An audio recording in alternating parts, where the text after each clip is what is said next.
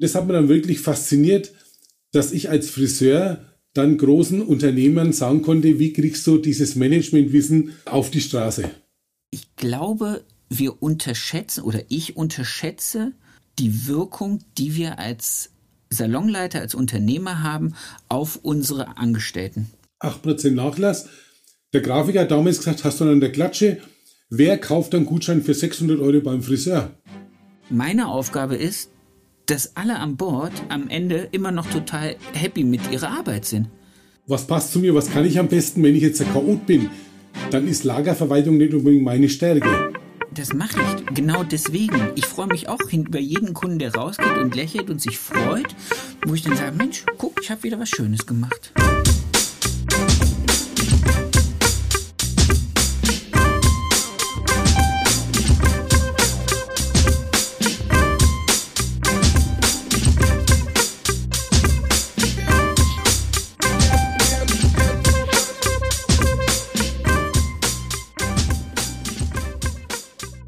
Erfolgsgeschichten mit Kamm und Schere. Heute zu Gast der wunderbare Albert Bachmann. Wie ist dein Name? Albert Bachmann. Wie lange bist du Friseur? Ich bin Friseur seit 1974. Bist du angestellt oder selbstständig? Ich bin jetzt angestellt. Ich war 32 Jahre selbstständig mit einem Salon mit 17 Mitarbeitern, habe den Salon vor sechs Jahren verkauft und bin jetzt für zwei Tage noch im Salon als angestellter Friseur tätig. Sehr schön. Der, der, der Alter, das Alter deines Salons, eures Salons. Der Salon ist 120 Jahre alt, wurde 1901 von meinem Großvater Albert Bachmann Senior gegründet.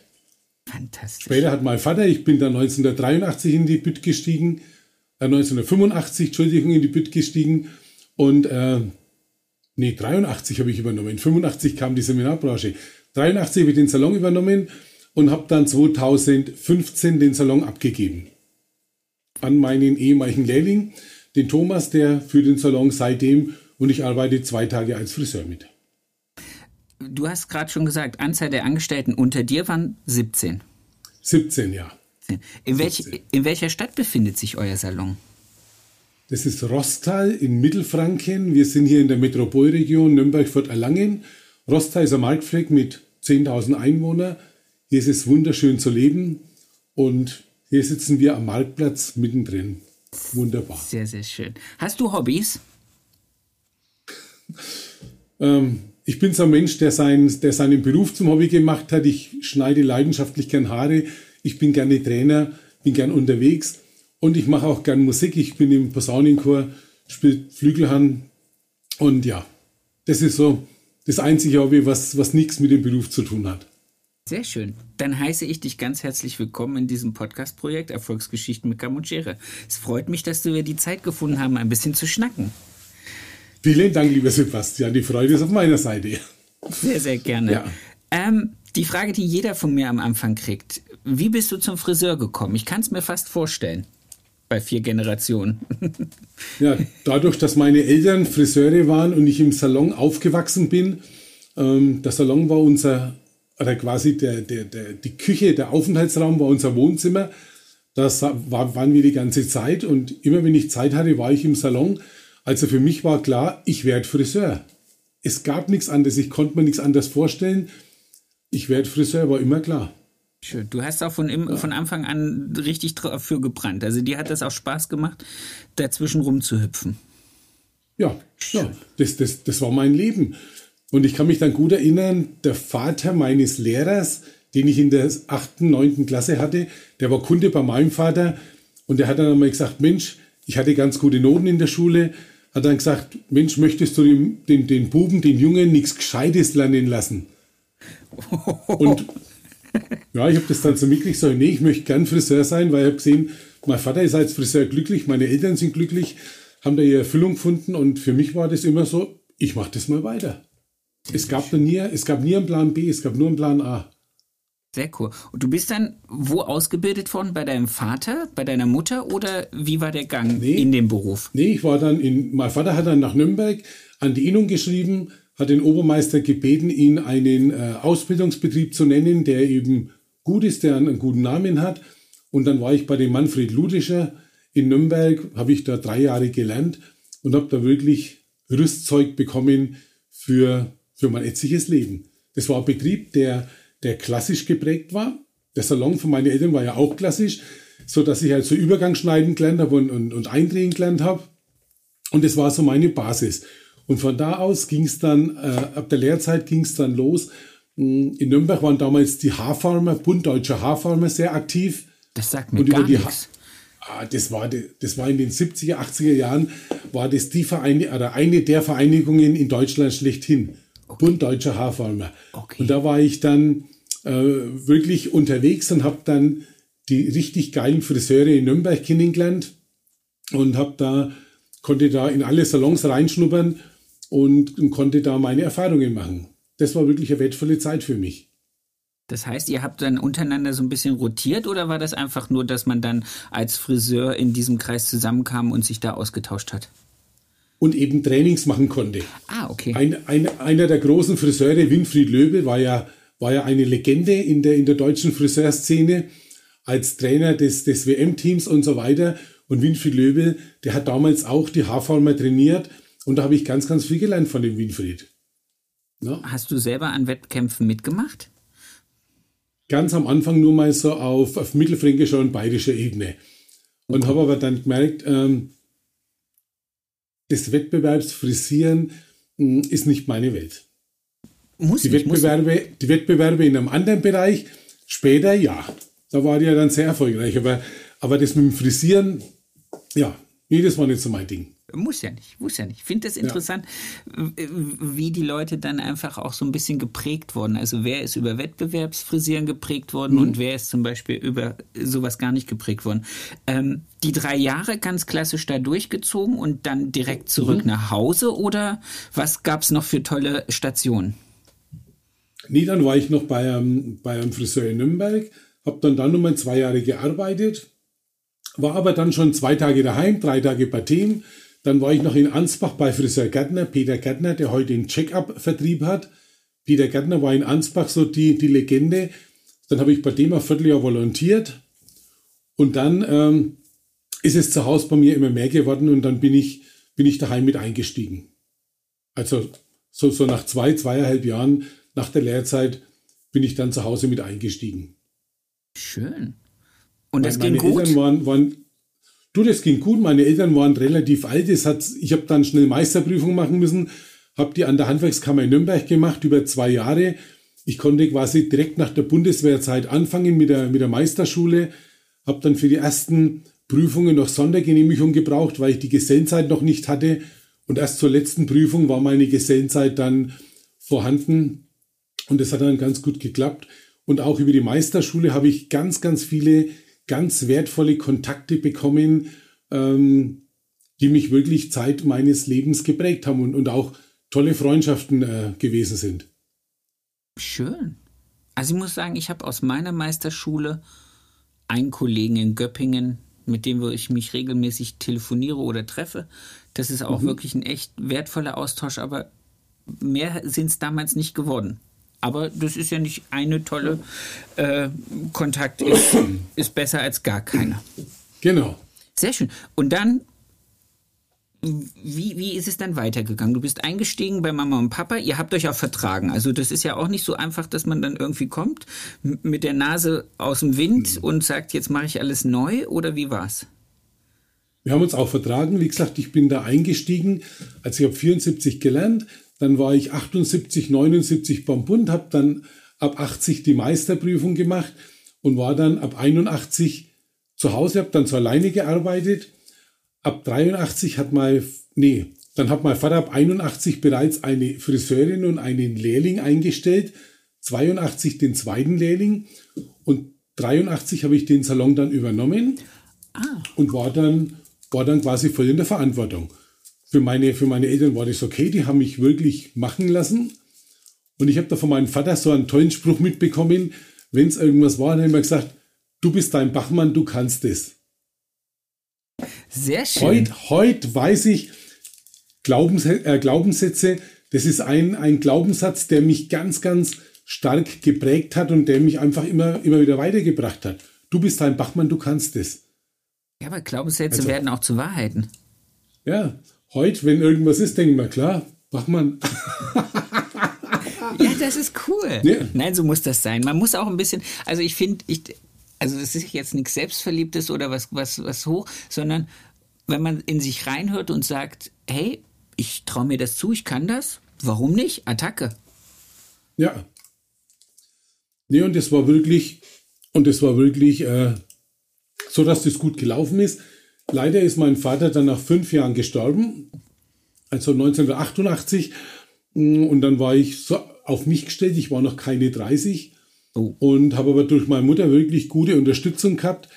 Und mir war eins klar, ich weiß nicht, ob mir der Satz damals schon klar war, aber der Hintergrund schon, wenn du wachsen willst, muss ein System dahinter stecken. Und ich habe eins gemerkt, ich muss mir die Leute, die ich haben will, muss ich mir selber nachziehen. Wir haben dann begonnen, haben jährlich einen Lehrling eingestellt. Also okay. mein Vater 81, 82, 83 den ersten Lehrling, 84, 85. Wir haben jedes Jahr Lehrlinge eingestellt. Und jetzt im Nachhinein muss ich sagen, die besten Friseure, die wir haben, sind selbst ausgebildete Friseure. Ich habe zwei Kräfte eingestellt, die waren fertig. Das war eben die Marion, die mein Vater eingestellt hat. Das ist 40 Jahre bei uns, eine Topkraft. Und die Heidi, mit der habe ich gelernt, die kam dann, ähm, die kam dann 92 zu uns. Die kenne ich schon von, von meiner Lehrzeit her. So Jugendfreundin, würde ich sagen. Und die hat sich dann bei uns beworben. Sie hatte zwei Kinder, wir haben sie eingestellt. Und die zwei sind so, sind so die Basis. Und alles andere haben wir selber ausgebildet. Und das macht einfach unheimlich Spaß, wenn du siehst, du stellst so ein kleines Mädchen ein mit 15 und die entwickelt sich dann und wird zu einer Top-Friseurin. Und das ist für mich so immer das schönste Erlebnis. Und wenn dann Kollegen sagen, wo kriegst du eine gute Friseurin her? Dann sage ich, stell dir die richtige ein und bildst du aus. Ja. Wenn du dir eine gute Friseurin magst, hast du eine gute Friseurin. Das ist, ist, ist meine Überzeugung. Das stimmt. Das stimmt. Habt ihr immer noch so einen guten Zulauf an Auszubildenden? Ja, wir haben uns einen guten Namen als Ausbilder gemacht und bei uns haben heuer drei sensationelle Lehrlinge ausgelernt und die haben wir alle drei als Friseure übernommen. Wow. Und wir haben jetzt wieder zwei Lehrlinge im ersten Lehrjahr, die wieder genauso Bombe sind. Also tolle Mädchen, wo du sagst, es macht Spaß mit denen zu arbeiten und es macht Spaß, irgendwas weiterzugeben, denn die sind wie trockene Schwämme, die saugen auf und die, und, und die nehmen das an. Und das finde ich einfach geil. Sehr schön, sehr schön. Habt wir haben uns aber natürlich, ja. Entschuldigung, habt ihr, wenn du sagst, du kannst auch drei übernehmen, habt ihr dann auch den Platz und die Räumlichkeit, das dann auch wirklich äh, so, so zu fahren, dass ihr, dass ihr so viele Leute dann habt, haben könnt? Ja. Schön. Ja, ich sage jetzt mal, der Salon hat, ähm, der Salon hat 20 Arbeitsplätze und wir arbeiten im Moment noch in Schicht. Wir wären gut für 25 Mitarbeiter. Wow. Das könnte man hier gut unterbringen. Wenn du mit entsprechenden Arbeitszeiten äh, jonglierst, kannst du 25 Mann da gut unterbringen. Wow. Und wir arbeiten in zwei Schichten von 7.30 Uhr bis 21 Uhr und bringen alle gut unter. Können die Abstände einhalten, Corona-konform, 1,50 Abstand und und und. Klappt im Moment wirklich alles sehr gut. Sehr schön. Hast du das vorher schon gehabt oder habt ihr das von 7.30 Uhr bis 21 Uhr jetzt durch die Corona-Regeln reingebracht? Seit April letzten Jahres, ja. Okay. Sehr schön. Aber wahrscheinlich dann mit 2G äh, könntet ihr wieder auf Volllast fahren, auch mit weniger Abstand. Das ist richtig, ja, aber im Moment sind wir halt 3G plus. 3G plus im Moment ganz aktuell, ja. Bin ich gespannt, wie sich das jetzt dann verändert, wenn die Kunden den PCR-Test brauchen. Und der das, kostet ja richtig Geld. Das glaube ich auch. Das ist, das ist glaube ich, ein echtes Thema. Lass uns gar nicht so sehr im Jetzt verschweifen. Da ja. kommen wir gleich noch hin. Ähm, lass uns ein bisschen. Du hast vorhin gesagt, ihr warten oder deine Eltern hatten einen klassischen Friseur. Hat sich das irgendwann mal mhm. philosophietechnisch bei euch geändert? Also gibt es eine Salonphilosophie für euch? Ja, ich habe, ähm, wenn du hier so im Großraum Nürnberg sitzt, und als, als Jungunternehmer aktiv bist, dann kommst du irgendwann an den Namen Schindlerhof Klaus Kopio nicht vorbei. Ich habe dann gesehen, der macht irgendwas anders und habe dann gemerkt, ähm, Der Hintergrund ist Schmidt-Kolleg. Schmidt-Kolleg Bayreuth, eine, eine Management-Schmiede, früher der alte Josef Schmidt. Und ich habe dann, ich habe mich dann 1998 war ich im Schmidt-Kolleg und habe das erste Mal Unternehmerenergie besucht, habe das dann äh, so diese vier Tage Management verinnerlicht und habe das dann gefressen, was ich da gehört habe. Das hat mich fasziniert, wie man ein Unternehmen strukturmäßig aufbauen kann, wie man das planen kann äh, und und und. Das hat mich alles fasziniert und ich habe das, sage ich mal, wirklich fast eins zu eins in die Beauty-Branche umgesetzt. War dann im Jahr 2005 das zweite Mal beim Schmidt-Kolleg, dann, dann bei dem Nachfolger Dr. Kai von Fournier und durfte dann lange Zeit mit dem Schmidt-Kolleg Seminare halten, die praktische Umsetzung von Unternehmerenergie in der Dienstleistung. Wow, aber wir das haben immer ist einen Praxis, das wir haben immer einen Praxisreferenten dabei. Ich war halt der für die Dienstleistung, dann jemand aus der Industrie und und und. Und das hat mir dann wirklich fasziniert, dass ich als Friseur dann großen Unternehmern sagen konnte, wie kriegst du dieses Managementwissen äh, auf die Straße. Sehr cool, aber das passt ja auch zu dem, was du vorhin gesagt hast, als du gesagt hast, wenn du auf dich allein gestellt bist, dass du ein System brauchst, um zu wachsen, Ja. dann ist das ja im Prinzip genau diese, diese, diese Lücken, wurde da ja dann geschlossen, dass du das System dann bekommen hast. Ganz genau, da habe ich ein geiles System bekommen und habe das jährlich verfeinert und, und immer wieder und immer wieder runtergebrochen. Und ich bin heute noch so begeistert wie am ersten Tag von Unternehmerenergie. Sehr schön, sehr schön. Aber das ist, glaube ich, auch was, was ich in meinen Gesprächen mit Kollegen immer wieder feststelle, dass man auch genau diese Lücke als guter Friseur und als guter Unternehmer einfach schließen muss, zu wissen, wie bin ich handwerklich als Unternehmer unterwegs. Ja, und wenn du, wenn da deine Basis nicht passt, dann hast du irgendwo eine Lücke. Du kannst der beste, du kannst der beste Haarschneider sein, der beste Färber sein. Wenn du ein Chaot bist, wenn du deine Kasse nicht im Griff hast, wenn du, wenn du deine Vision nicht im Griff hast, wenn du keine Planung hast, wenn du nicht weißt, wo die Reise hingeht, dann bleibst du einfach der Künstler und der beste Haarschneider, aber du kommst nicht weiter. Ja, und vor allen Dingen kommst du wahrscheinlich auch nie auf den grünen Zweig. Ja. Und ich habe ich hab da gelernt, einfach mit den Mitarbeitern, Jahreszielplanung, mit jungen Mitarbeitern mich hinzusetzen, unser Organigramm zu nehmen, zu sagen, wo bist du, wo sehe ich dich in Zukunft, ihnen einfach eine Vision zu geben, ich sehe dich im Top-Team bei Friseur Bachmann, der nächste Schritt für dich ist hier, der übernächste Schritt ist da und ich sehe dich dann ganz oben. Und wenn du mit einem Lehrling im zweiten Layer solche Gespräche führst, Dann gehen dir die Augen über, oder? da kannst du Signale setzen, das ist sensationell. Und mich fasziniert es, wenn ich unterwegs bin und dann erzählen mir Kollegen, naja, jetzt schaue ich einmal, welche Note mein Mädchen macht und dann überlege ich, ob ich die übernehme. Also Gesellenprüfung, welche Ja. Note, ob ich die übernehme. Also vier Dann Wochen denke man- vorher, vorm Ich denke Ende. mal, finde, finde den Fehler. Die hat schon lange einen anderen Job. Ne? Ich, ich muss doch wissen, was die kann und die Note ist doch für mich nicht ausschlaggebend. Ich weiß doch, was die kann am Kunden. Das ist doch das Wichtige. Stimmt, Na? ja. Und Interessant. die Signale muss ich im zweiten Layer setzen und die muss wissen, ich, äh, mein Platz ist sicher in dem Unternehmen. Und so mache ich mir einen Namen als guten Ausbilder und einen Namen als guten Arbeitgeber. Arbeitgebermarke. Ja, du, schreibst, du schreibst denen auch einen Karriereplan. ja. Oder du, du zeigst ihnen einen auf. Ich zeige es auf und äh, wir, machen, wir machen jährlich eben diese Gespräche. Was brauchst du, um in deiner Karriere ein Stück nach vorne zu gehen?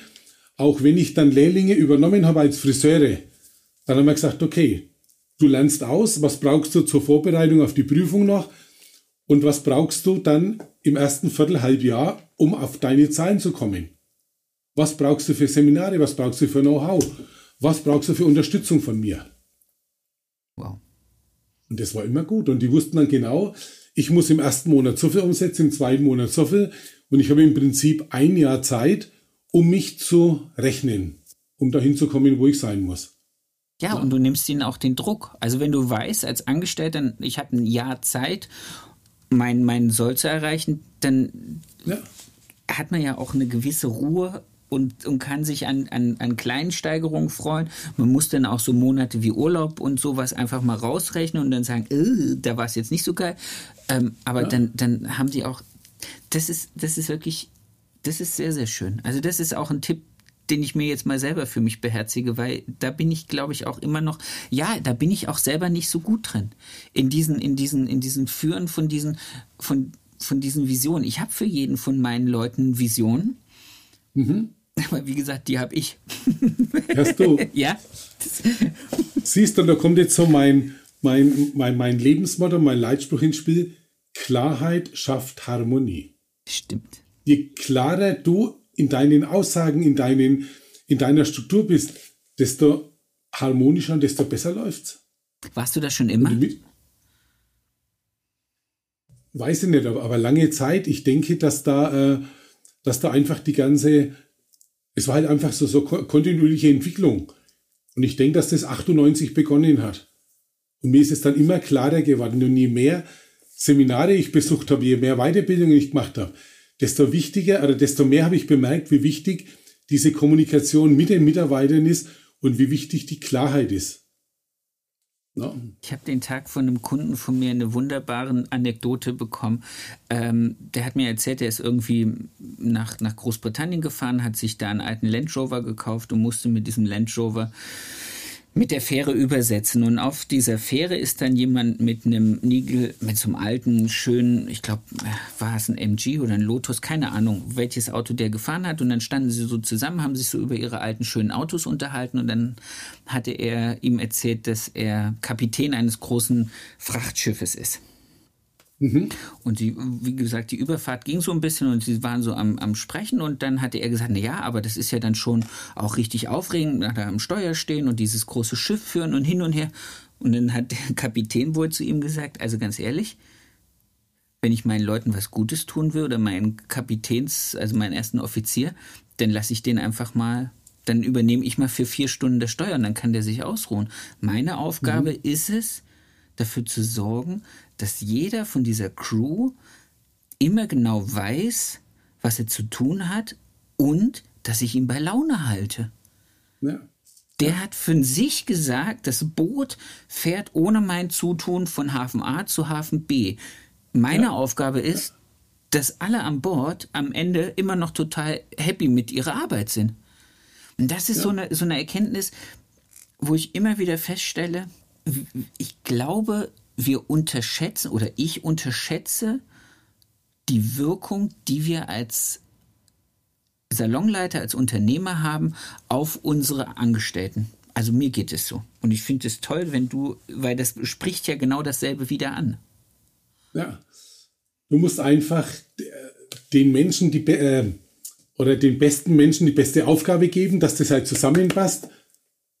Was passt zu mir? Was kann ich am besten, wenn ich jetzt ein Chaot bin? dann ist Lagerverwaltung nicht unbedingt meine Stärke.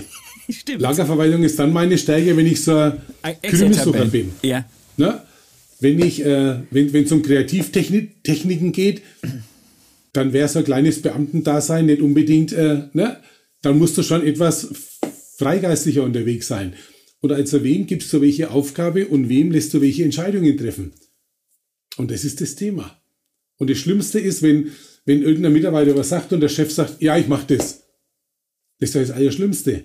Wenn zu sagen, hey, wer kann es übernehmen? Und wenn ein Mitarbeiter einfach eine, eine Aufgabe bekommt, mit der er sich identifiziert, dann macht er die besser wie du. Ja, wahrscheinlich. Sicher, ja? sicher. Ja. Ja. Aber das soll ja hier nicht nur ein Learning für mich sein, soll ja für alle ein Learning sein. Und deswegen ja, frage ich ja. Aber wenn, wenn, war dann auch Schmidt-Kolleg, um jetzt wieder ein bisschen auf deine Geschichte zu kommen, war das dann auch so der Einstieg in das Trainerdasein? Nee, nee, nee, der ging viel früher los. Einstieg ins Trainerdasein war bereits 1985. Ähm, darf man Firmen ansprechen? Man, gerne, gerne, gerne. Wir werden von keinem bezahlt, wir können alle ansprechen. Und zwar ähm, kam der Goldwehrvertreter, der hat meine Eltern beliefert und hat gesagt, wir haben jetzt eine neue Tönung auf den Markt gebracht und brauchen Friseure, die diese Tönung den Kollegen erklären. Das war damals Colorance. Da gab es ja verschiedene, verschiedene Einsatzgebiete als klassische Tönung in Verbindung mit Farbe, in Verbindung mit Dauerwelle. Und dann habe ich eben begonnen und bin äh, in Salons und habe die Anwendungsweise von Colorance erklärt. Das war 85 der Einstieg in die Trainertätigkeit. Okay. Das heißt, so ganz klassisch Salonschulung gegeben, mit den Farbe aufgetragen, Oxidationsprozess genau. erklärt. Okay. Ganz genau. Bei mir um 17 Uhr aus dem Laden raus, um 18.30 Uhr, 19 Uhr dort begonnen. Zwei, drei Stunden und dann wieder heimgefahren, am anderen Tag wieder Salon. Und das zweimal die Woche. Das, das war einfach so, ja. Das, so, so ging's los. Und dann, ähm, dann kam ähm, bei Goldweg kam dann Le Coiffeur, die Serie auf den Markt. Und dann hat ja Schäfer hat ja äh, Verkaufsseminare für Goldweg gegeben. Ich habe mich dann da beworben als Verkaufstrainer, wurde zweimal abgelehnt, beim dritten Mal dann doch akzeptiert, habe dann die Verkaufstrainings mitgemacht. Dann kam Grünblatt dazu. Irgendwann hat sich dann die Goldwell mit äh, Schäfer überworfen und haben gesagt, du kannst kein Trainer mehr für uns sein. Dann ging die Reise mit dieser ganzen Seminartruppe zu Redken. Wir haben dann für Redken Verkaufsseminare gemacht und ähm, irgendwann war es dann so, dass äh, Redken die Trainer direkt beschäftigt hat. Dann habe ich immer zeitlang, zeitlang insgesamt 17 Jahre für Redken gearbeitet, als Verkaufstrainer, als Kommunikationstrainer. Wir haben dann äh, nebenbei eine äh, NLP-Ausbildung gemacht, haben dann Kommunikationsseminare gegeben, und dann für Redken mit dem damaligen Vertriebschef, mit dem Rainer Wallmeier und mit einem Freund von mir aus der Meisterschule, mit dem Helmut Winder, haben wir zusammen ein Unternehmerseminar entwickelt. Chefforum hieß es. Okay. Da haben wir dann den, den, den Unternehmern erklärt, wie baust du dein Unternehmen richtig auf? Analyse, Planung, Realisierung, Kontrolle. So der Schubert-Management-Kreislauf. Und da haben wir dann ein Zwei-Tage-Seminar gemacht und haben das einige Jahre sehr, sehr erfolgreich gemacht. In, dem, in diesem äh, Unternehmerforum haben wir dann gemerkt, das Wichtigste im Salon ist ja im Prinzip die Rezeption, Dreh- und Angelpunkt. Ja. Dann habe ich mit dem, mit dem Rainer Wallmeier habe ich dann ein Rezeptionsseminar ausgegliedert und im Rezeptionsseminar habe ich dann bemerkt, das Wichtigste überhaupt ist das Thema Telefon.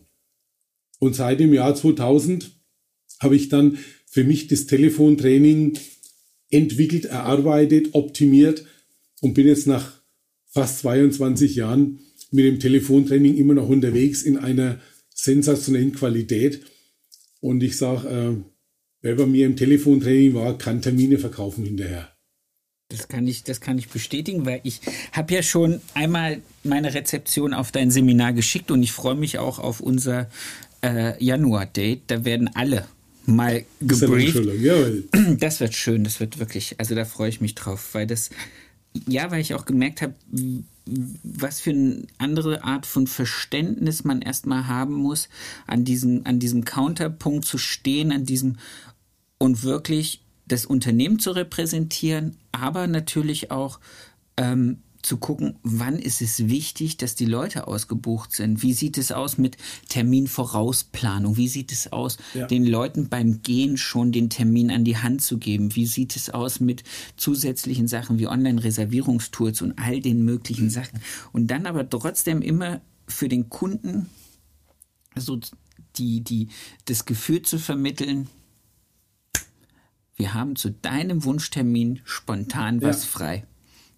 Ja. Das ist halt ja. sensationell. Du und ich, ich merke da, ich merke da, wenn ich unterwegs bin, wie wenig Bewusstsein bei den Menschen da ist. Wie wenig Bewusstsein da ist, den nächsten Termin anzubieten. Wie wenig Bewusstsein da ist, eine Zusatzbehandlung anzubieten. Und dann höre ich immer so Sachen wie, wir kennen doch unsere Kunden, wir wissen, was unsere Kunden wollen. Hast du gefragt? Sag ich, ja. Sag ich, das ist ein großer Vorteil, dass du das weißt. Es ist aber gleichzeitig der größte Nachteil. Denn wenn du genau weißt, was dein Kunde will, wirst du gewisse Sachen nicht mehr anbieten. Und ich möchte jetzt nicht zu viel aus meinem Training verraten, nur, nur einen Satz. Wenn du etwas anbietest, kann dein Kunde Nein sagen. Das ist richtig. Ja. Nur wenn du es nicht anbietest, dann kann er auch nicht Ja sagen. Nimmst du, nimmst du ihm die Chance auf ein Ja. Stimmt. Und das ist das Thema. Das ist sehr, sehr schön. Also für alle, ja. die jetzt draußen zuhören, bitte euch äh, mit den Albert zusammenschließen und äh, Termintraining, Training, äh, Rezeptionstraining, Telefontraining, genau, vereinbaren. Das ist wirklich. Ja. Und weißt du, was das Schöne ist? Mein Seminar ist eines der wenigen Seminare, das sich innerhalb kürzester Zeit amortisiert. Wenn du heute Haarschneideseminar machst, kannst du hinterher schöner Haar schneiden. Kannst besser Haar schneiden. Du verdienst nicht mehr Geld damit. Stimmt. Nach meinem Seminar, spätestens nach zwei Monaten, hat sich der Invest amortisiert. Weil einfach die Lücken anders gefüllt werden, weil äh, die, die Teilnehmer lernen, Zusatzbehandlungen anzubieten und auch zu verkaufen. Weil der Terminplan sich ganz anders füllt und weil anders nachterminiert wird. Sehr, sehr Nach schön. zwei Monaten. Also ich Den Beweis trete ich immer wieder gerne an. Wunderbar, ich freue mich drauf. Also ich habe das, ich habe es ja schon einmal investiert und einmal zurück. Ich freue mich auf das nächste Invest und auf das nächste, auf das nächste Cashback. Ähm, lass uns mal, lass uns mal noch auf äh, auf das Thema Callcenter kommen. Du hast vorhin kurz erwähnt, dass, dass du ja mit dem Heiko viel arbeitest und ihr habt jetzt Genau. auch, äh, und das, ich habe mir hier bei dir ganz viele Stichpunkte gemacht, was ich, was ich alles fragen muss, was, was in deinem Leben gerade alles so an, an, an tollen Ideen dann auch wirklich auf die Schiene gebracht wird, weil das finde ich auch zum Beispiel sehr, sehr interessant. Ähm, du bist halt auch so jemand, der Dinge dann auch wirklich anfängt und umsetzt und das finde ich faszinierend. Was war die Idee dahinter und was ist das fertige Produkt hinter dem Callcenter? Ich gehe erst einmal einen Schritt zurück. Gut. Ich habe im letzten Jahr ein Buch veröffentlicht. Da wollte ich danach Ton am- zukommen. Ja, Okay. Ich habe ein Buch, ver Buch veröffentlicht, Der gute Ton am Telefon. Und in der Vorbereitung zu dem Buch war ich bei einem Autorencoach in München, bei der Ulrike Luckmann. Und wir haben das Konzept für das Buch erarbeitet, was da alles rein muss. Und ich schimpfe mich ja der Auslastungsoptimierer. Ja. Ob das jetzt ist das Thema Gutscheinverkauf, ob das das Thema Terminverkauf ist, ob das das Thema Lückenfüllen ist, so what. Und bei dem Thema Auslastungsoptimierung kam dann auch diese Idee, ähm, wie wäre es, wenn du den Friseuren diese Arbeit der Terminierung abnehmen könntest? War die Aussage von der, von der, war so, war so im Gespräch, ist das entstanden. okay. Dann sage ich, es ist eine coole Idee. Ist eine coole Idee, genau. Und ich habe einen Kunden, der selber in einem Callcenter maßgeblich arbeitet, hat eine Führungsposition. Dann habe ich mich mit dem mal unterhalten, dann hat er gesagt, du, sowas könnte man machen. Dann habe ich das mal so ein bisschen in der Branche gestreut, was ich da vorhabe. Ein Callcenter für Friseure, und ich bin vor dem Seminar mit dem Zug nach Hause gefahren, dann ruft mich der Heiko an und sagt, Albert, lass uns das zusammen machen. Wir können Friseure. Also er Friseur, ich Friseur, wir können Friseure. Der sagt, wir ticken gleich. Er hat das ganze Know-how digital und sagt, dann lass uns das machen. Wir haben selber vier Mann an der Rezeption und ich könnte mir vorstellen, die Rezeption bei uns aus dem Salon rauszunehmen und dann ist der, der, der Weg einfach noch am dritten, vierten, fünften, zehnten, zwanzigsten Salon von uns aus zu buchen, ist naheliegend. ja. Und so hat es dann begonnen. Wir haben uns zusammengesetzt, haben die Idee gesponnen und seit August läuft es jetzt richtig professionell. Wir schalten regelmäßig ans Callcenter um über Anrufweiterleitung. Die haben unseren Terminplan, können auf unseren Terminplan zugreifen. Wir sehen zeitaktuell, was eingebucht wird und es ist sensationell. Es wird abgerechnet nach Monatsgebühren, nach einzelnen Gesprächen. Und wir hatten im August, wir hatten das Callcenter 85 Stunden für uns im Einsatz zu einem Stundenpreis runtergerechnet von 6 Euro. Dafür bekommst du keinen Mitarbeiter, der diese Arbeit übernimmt. Und das Telefon läutet nicht im Salon. Das ist das Geile. Du kannst, du kannst ruhig arbeiten. Du hast keine Störung, weil das Callcenter übernimmt die ganze Terminbuchung. Du schaltest es aber nur ein, wenn eure Rezeptionistin Feierabend hat. Wir haben ja durch die Schichten, die Rezeptionistin ist in einer anderen Schicht. Und in unserer Schicht, dann schalten wir das Callcenter zu vorgegebenen Zeiten drauf. Wow. Dann rufen wir an, sagen, okay, wie lange seid ihr da? Dann sagen die 17, 18, 20 Uhr. Und so lang geht's dann. Und dann holen wir das Ding wieder zurück. Ja. Faszinierend. Und es funktioniert sensationell. Sehr schön. Das heißt, jeder jetzt wieder kurze Werbeeinblendung hier für den Ja. Albert. Das heißt, man kann sich an euch wenden, an dich oder an den Heiko und sagen, hey, ich brauche, weil samstags habe ich keine Rezeptionistin, ich brauche samstags jemand, der meinen Terminkalender übernimmt. Dann wird abgeklärt, welche Software habt ihr, welche Software hat der Kunde, passt das übereinander, haben die und dann funktioniert das. Wir können im Moment mit zwei Softwares arbeiten, mit Shortcuts und mit TimeGlobe. Okay. Diese zwei können wir bearbeiten. Und wir haben jetzt die ersten Kunden an Bord, wo Sehr das schön. richtig gut funktioniert. Das heißt, Also es ist keine Theorie, es ist richtig Praxis unterdessen. sehr geil. Ne? ich Es- finde das Es cool. läuft. Ja, aber das ist ja schon jetzt mal ganz dumm gesponnen. Einfach nur mal, es gibt ja auch Ferienzeiten, oftmals sind Rezeptionistinnen oder Rezeptionisten äh, dann vielleicht auch nur in Teilzeit da oder wie auch immer. Es gibt ja so viele Lücken, wo ich einfach sage, ah, jetzt fehlt die mir oder die ist krank und ah, wie, wie reagiere ich jetzt, ohne dass der ganze Laden hier hektisch auseinanderbricht? Dann ist das natürlich sensationell. Ich finde es cool. Ja. Du hast jetzt den Samstag angesprochen. Ja. Aber der Samstag ist bei uns, zumindest in Rostal, einer der schlechtesten Telefontage. Da steht sieben oder achtmal das Telefon. Ach so. Am Montag, am Dienstag, Ja. da brennt die Hütte. Am Dienstag haben wir 70 Anrufe, am Montag haben wir 50 Anrufe. Und da, wenn du, wenn die, wenn die Rezeption in einer Schicht ist und die andere Schicht und, die, und in der Frühschicht schalten wir aufs Callcenter und alles gut. Und dann wird uns diese Arbeit abgenommen und die machen das richtig gut. Weil sie gut geschult sind. Ich fahre da regelmäßig hin, schule das Callcenter. Das ist mein Job dabei und es ist wunderbar. Cool. Wie viele hat der Heiko da oder wie viele betreibt ihr, wie viele Leute habt ihr jetzt da am Telefon? Im Moment sind es acht oder zehn. Wow. Acht oder zehn, die, die im, im Callcenter arbeiten, die den Salon Haarschneider machen, die Friseur Bachmann machen, die Die anderen machen. noch den einen oder anderen machen. Und ich habe jetzt beim, beim letzten Seminar, als ich war, ich mache dann vorher immer Testanrufe und es war spannend, die Testanrufe, als wir, so jetzt mal beim Heiko im Salon angekommen sind oder im Callcenter. Im Callcenter war wesentlich mehr Ruhe, keine Hintergrundgeräusche und du weißt genau, wie es im Salon zugeht. Ja. Ne? Und es war für den Kunden ein ganz entspanntes Telefonieren, wie wenn der Friseursalon, dann ist er Föhn, dann sind zwei Mann an der Rezeption, die kassieren wollen und da ist einfach Action. Und dann ist da im Callcenter eine Ruhe, weil kein Hintergrundgeräusch ist. Dann denken die, oh mein Gott, hier werde ich, ich verstehe Ja. die, die versteht mich. Ja. Ich bin viel schneller am Ziel. Und ich bin überzeugt, dass wir mit dem Callcenter die Branche komplett verändern, komplett erneuern, weil einfach neue Möglichkeiten geboten werden.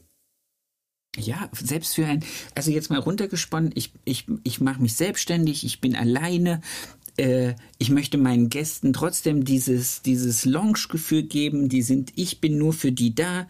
Und wenn dann hundertmal ich weghüpfe, also ich habe jetzt heute so einen Vormittag gehabt, wo ich auch im Salon war äh, und dann hatte ich keine Assistenz und dann lässt du es entweder schellen, weil du schon dreimal weggerannt bist oder du wie auch immer. Da kann ich natürlich auch jeder, der jetzt sagt, ich mache so ein Ding für mich alleine, ich hole mir ein Callcenter, die schalte ich drauf. So what? Sehr, Ja, sehr, also mannigfaltig einsetzbar.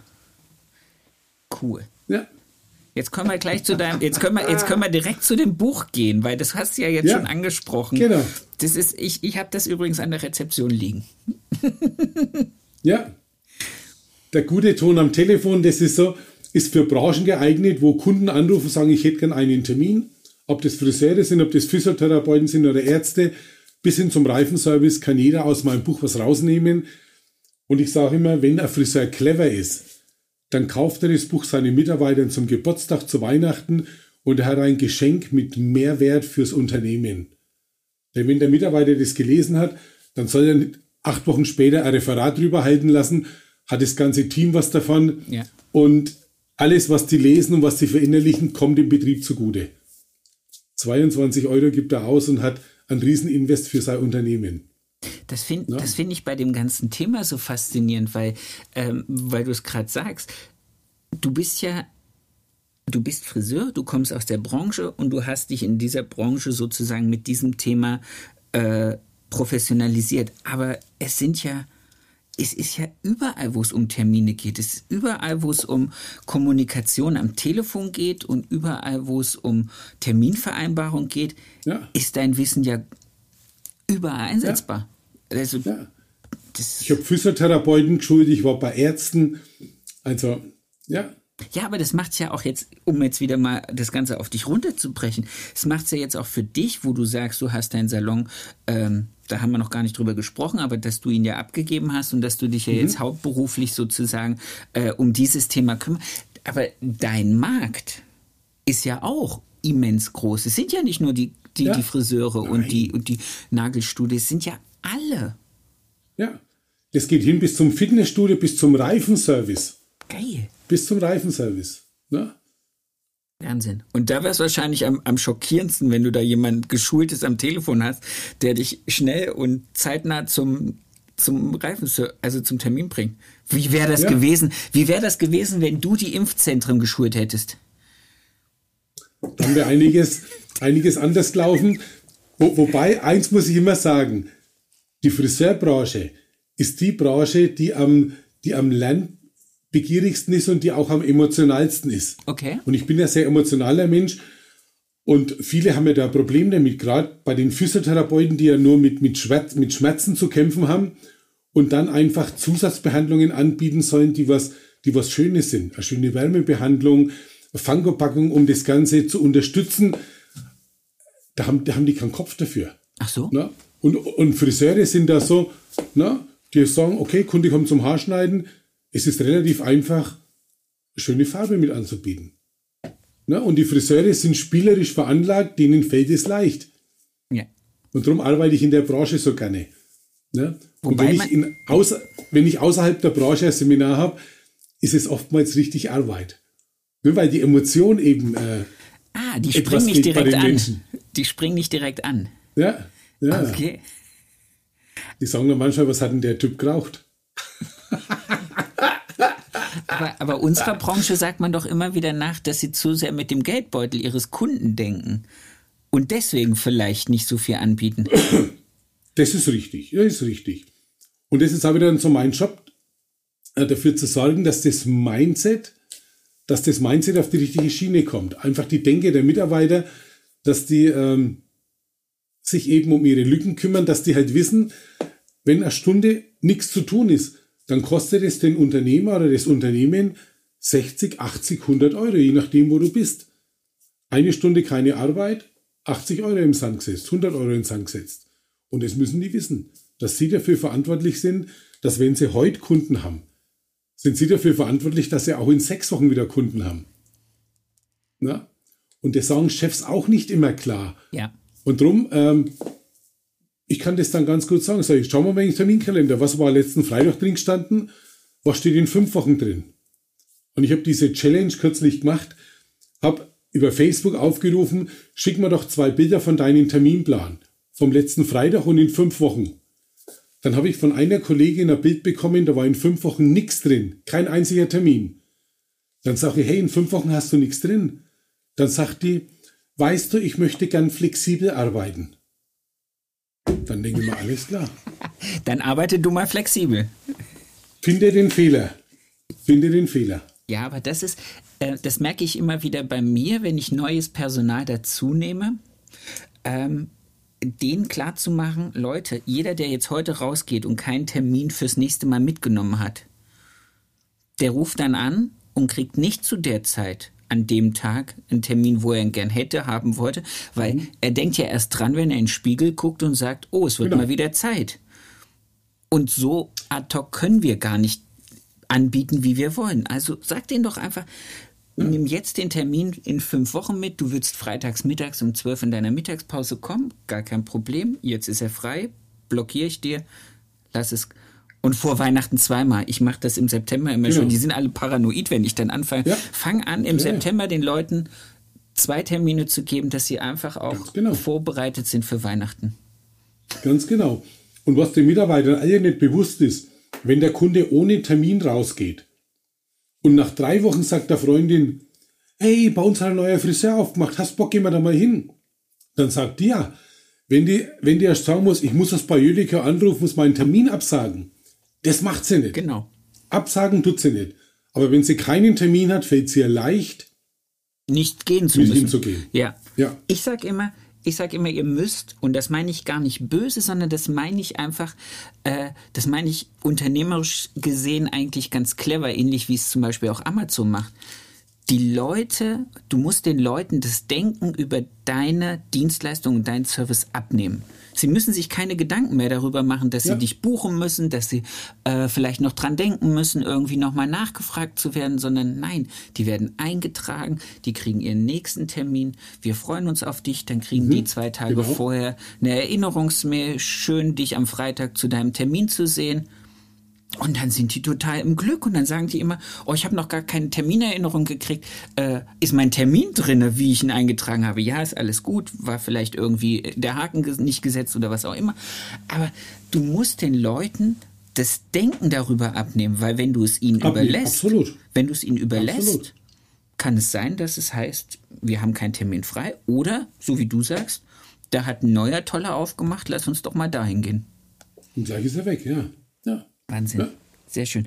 Ich möchte gern den Leuten, die uns heute zuhören, einen richtig coolen Mehrwert mitgeben. Und ich werde jetzt ein bisschen ausholen, ähm, weil du hast mich vor vielen, vielen Jahren, ich weiß nicht, wie viele Jahre es her ist, aber auf einer Veranstaltung von der Handwerkskammer in Stuttgart hast du mir einen Tipp an die Hand gegeben. Und zwar, das beruft sich jetzt auf unsere Jahreszeit, Du hast mir erzählt, du verkaufst deinen Kunden am Ende des Jahres eine Art Jahresflatrate als Gutschein, äh, wo die Leute Geld sparen können und dir am Ende des Jahres eine relativ hohe Liquidität in, dein, in deine Kasse einspülen. Du hattest das Ganze dann auch ein bisschen so geäußert, dass man sagt, probiert es mal aus, eins, zwei, drei Jahre und guckt mal, wie sich das entwickelt. Und ich bin jetzt das wirklich lebende und sich selber dafür feiernde Beispiel, dass das wirklich, also ich muss dir echt sagen, ich, ich, ich liebe diese vier Wochen und ich mache es ganz konsequent nur vier Wochen im Dezember oder die vier Wochen vor Weihnachten, Ende November, Anfang Dezember, dass ich diese Gutscheinaktion fahre. Und wir haben wirklich, und ich hatte jetzt heute das Thema mit meiner Betriebsprüferin und meiner Steuerberaterin, dass die dann immer sagt, warum sind da so viele Summen an Gutscheinen? Kann das sein? Das ist in ihrer Branche völlig unüblich. Erzähl Ja. uns was zu dieser Gutscheinaktion. Das möchte ich den Leuten bitte als, als Feierabend-Hack mitgeben. Also es war im Jahr 2007, da hatten wir so ein Kollegengespräch und da kam das Thema auf Gutscheine und jemand sagt, mach doch eines, den höchsten Gutscheinwert, den du jemals verkauft hast, verdoppelt den und gib einen kleinen Nachlass. Und der höchste Gutscheinwert waren damals 100 Euro, was ein Kunde bei uns gekauft hat. Und wir haben im November und im Dezember immer für 2000 oder 2500 Euro Gutscheine verkauft. Und dann haben wir im Jahr 2008 begonnen, haben einen 200-Euro-Gutschein gemacht und haben den für 185 Euro abgegeben. Das war ein Nachlass von 7,3 Prozent. Aber keiner hat gesagt, hey, das sind ja 7 Prozent, sondern es waren immer 15 Euro, die du sparst. Ja. Und ich habe mir damals in meiner, in meiner unendlichen positiv denkenden äh, Art und Weise 500 Gutscheine drucken lassen und war enttäuscht, dass ich nur 45 Gutscheine verkauft habe. Aber es waren 9000 Euro und es waren irgendwas von die 8,3 in der Kasse plus 2.500 Euro Individualgutscheine. Und wir haben das dann gesteigert im Lauf der Zeit, haben das dann gesteigert. Wir machen die Weihnachtsgutscheine heute immer noch und wir sind in einem hohen fünfstelligen, in einem hohen fünfstelligen Betrag, also 50.000 Euro plus an Weihnachtsgutscheinen.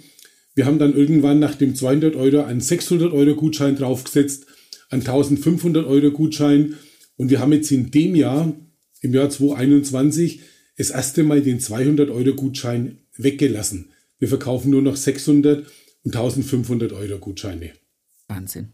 Wahnsinn. Und alle, die das jetzt hören, ihr werdet es einfach so jetzt vom Hören nicht glauben, aber macht es. Führt es ein, macht einfach mal wirklich einen Gutschein in der Höhe, wo ihr sagt, hat noch keiner gekauft, macht einen Rabatt dazu und gebt den raus und guckt einfach, wie sich das in den diesen nächsten und übernächsten Jahr entwickelt. Das passiert jetzt nicht von heute auf morgen, so war es bei mir auch nicht.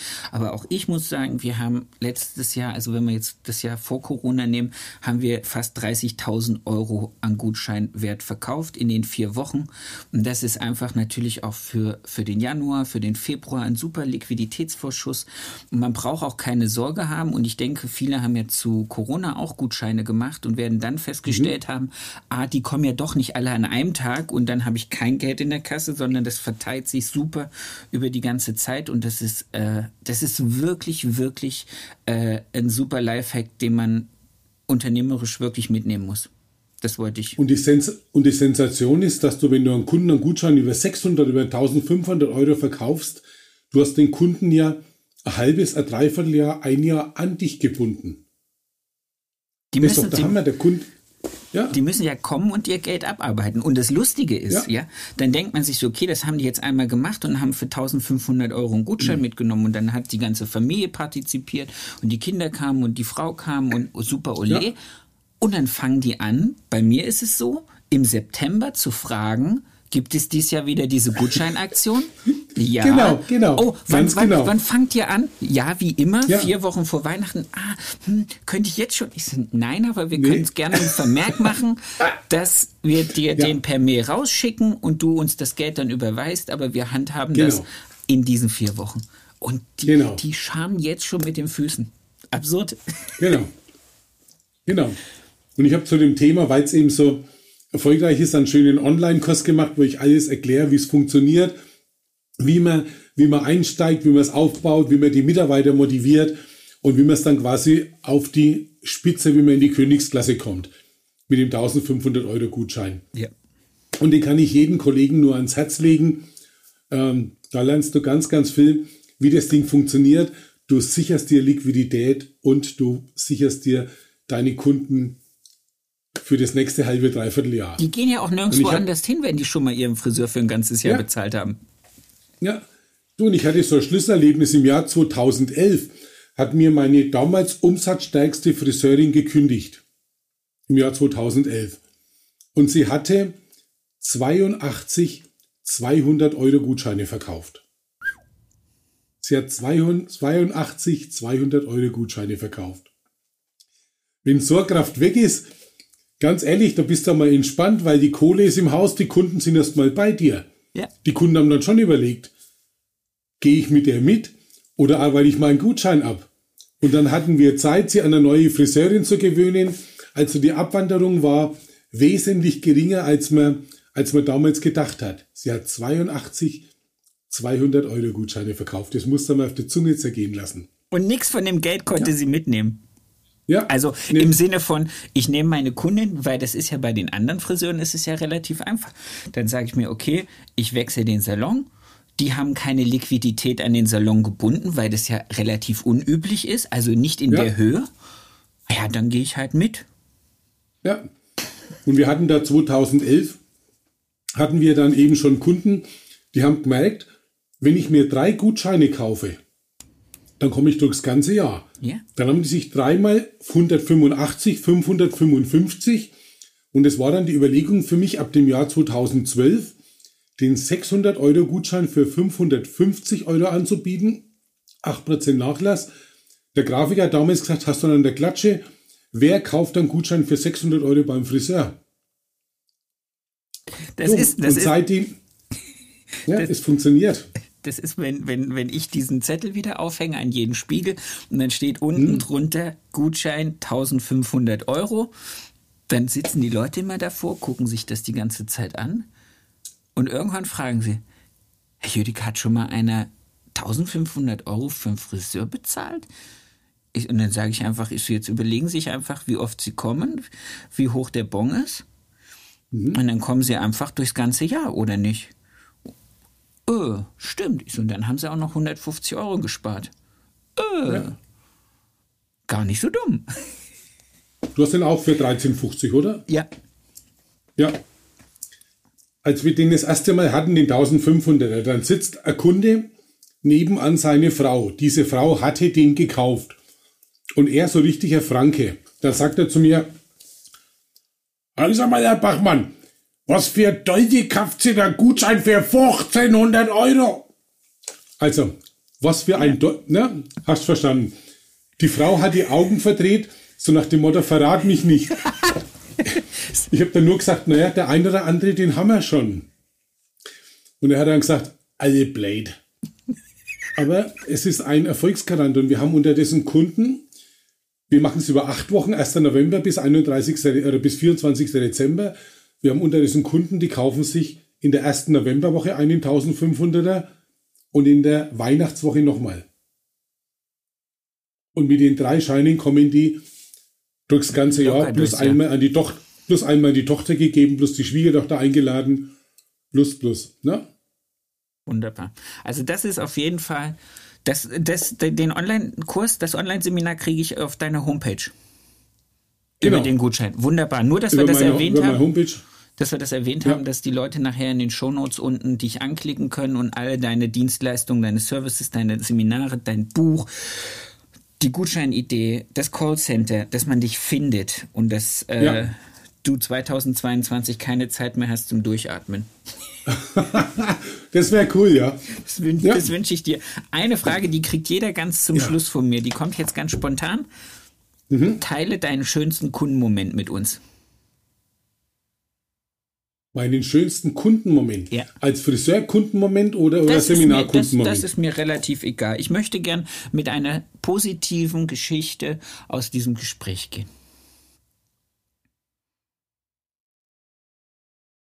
Tja, also dann fällt mir einfach so spontan so äh, äh, ein Seminar ein, wo ich dann, mh, wo ich, äh, wo ich einen Anruf bekomme von einem, von einem Chef und der sagt, was haben Sie mit meiner Mitarbeiterin gemacht? Dann denke ich mir, oh Scheiße. Das sage ich, wieso? Wieso? Sagt er, die ist eine Granate.